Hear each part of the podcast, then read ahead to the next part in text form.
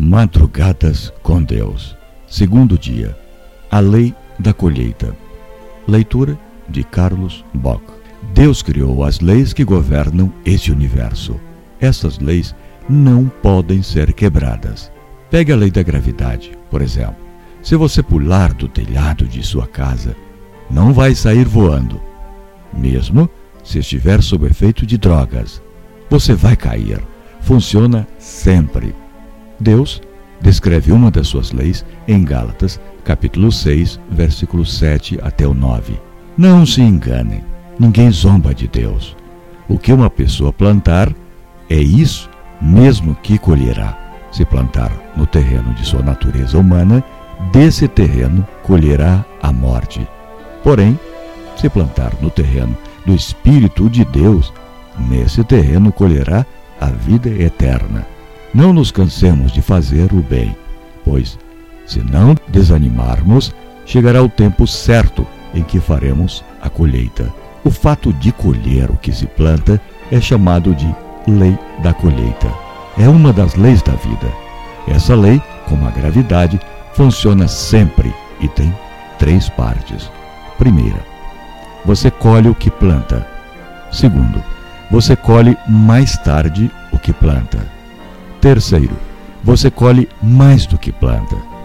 Essa lei está relacionada com as nossas escolhas e também com os nossos pensamentos, pois o que você pensa é o que você obtém.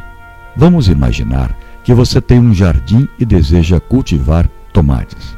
Vá a uma loja e compre um pacote de sementes de tomate. Planta as sementes e espera. Mais tarde, as sementes brotam e começa a crescer e dar frutos. Mas, em vez de o fruto crescer redondo como tomate, ele cresce longo, fino e verde. Você terá que comer pepino por um bom tempo.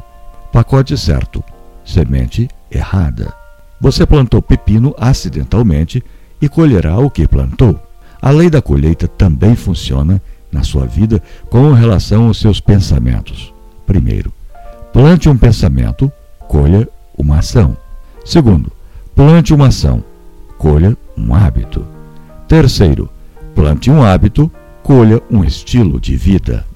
Funciona sempre. Pensamentos libidinosos, por exemplo, aonde eles vão dar? Uma garota de 15 anos escreveu: Eu me sinto tão culpada. Espero que nunca aconteça novamente. Começou com pensamentos impuros. Deixei-os continuar livremente. Logo eu queria satisfazer aqueles pensamentos. Então eu os satisfiz. Depois eu me via deixando os rapazes tocarem meu corpo a todo tempo. Não demorou muito antes de eu ir até o fim. Observe os três estágios pelos quais ela passou. Primeiro, ela plantou pensamentos impuros e colheu um desejo de satisfazer esses pensamentos, permitindo que um rapaz tocasse seu corpo indevidamente. Segundo, ela plantou uma ação, deixando o rapaz tocar seu corpo e colheu o hábito de deixar rapazes tocarem nela sempre. Terceiro, ela plantou rapazes tocando nela sempre e colheu um relacionamento sexual antes do tempo e a culpa que vem com isso. Um estilo de vida impuro não, entre aspas, acontece. Simplesmente, você não acorda de manhã e decide, entre aspas, eu vou fazer sexo, ou ficar bêbado, ou enganar alguém, ou.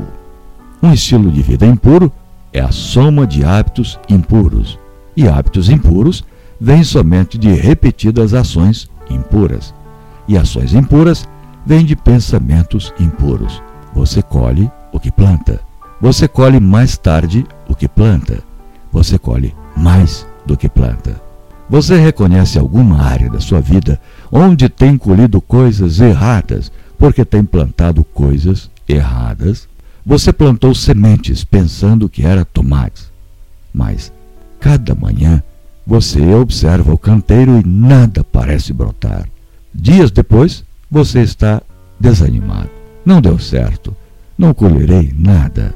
A maioria das pessoas tem o mesmo sentimento a respeito de seus pensamentos. elas plantam pensamentos impuros. Mas, porque nada acontece de imediato, elas se sentem à vontade de continuar a ter os mesmos pensamentos. Elas acreditam que não haverá nenhuma colheita. Como resultado, elas plantam, plantam e plantam. Mais tarde, talvez muito mais tarde, os brotos começam a crescer. Logo, os frutos de seus pensamentos secretos tomam conta de toda a sua vida. Lembre-se que você sempre colhe mais do que planta. Quando alguém planta sementes de pensamentos impuros, raramente essa pessoa imagina quais consequências virão. Por alguma razão, as pessoas pensam: isso jamais vai acontecer comigo.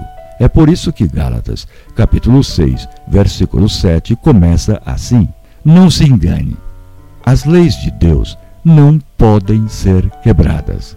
É assim que elas funcionam. Os pensamentos que você planta no presente determinarão o estilo de vida que você colherá no futuro. Portanto, é imperativo que você proteja sua mente de pensamentos errados. Filipenses capítulo 4, versículo 8 diz: Por último, meus irmãos, encham a mente de vocês com tudo o que é bom e merece elogios. Isso é, tudo que é verdadeiro, digno, correto, puro, agradável e decente. Para que seus pensamentos se tornem limpos, você precisará preencher sua mente com pensamentos que agradam a Deus. Você faz isso preenchendo sua mente com a palavra de Deus, a Bíblia. Ela age como um detergente espiritual e lava a sua mente, tirando os pensamentos impuros.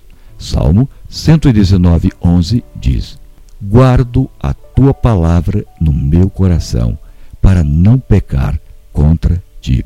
A Bíblia preenche sua mente muito boa informação, mas para limpar os seus pensamentos e lembranças e para pensar na coisa certa, sua mente deve ser transformada.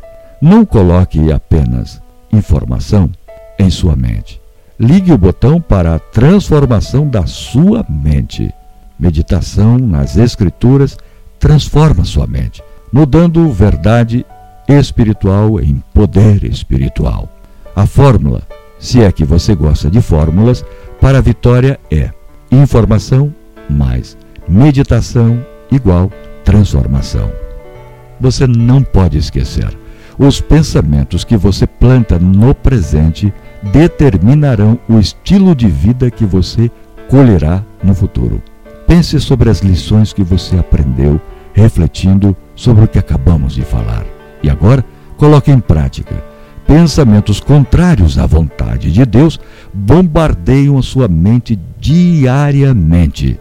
As principais fontes desses pensamentos são a televisão, a internet, a música, etc. Você não pode trancar-se no armário a fim de fugir dessa realidade. Você deve aprender a lidar com ela. Determine algumas maneiras de manter a sua mente pura. Exemplo: mude de canal.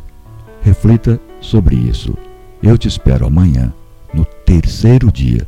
O tema de amanhã será Transforme a sua mente. Um abraço do teu amigo Carlos Bock. Até lá.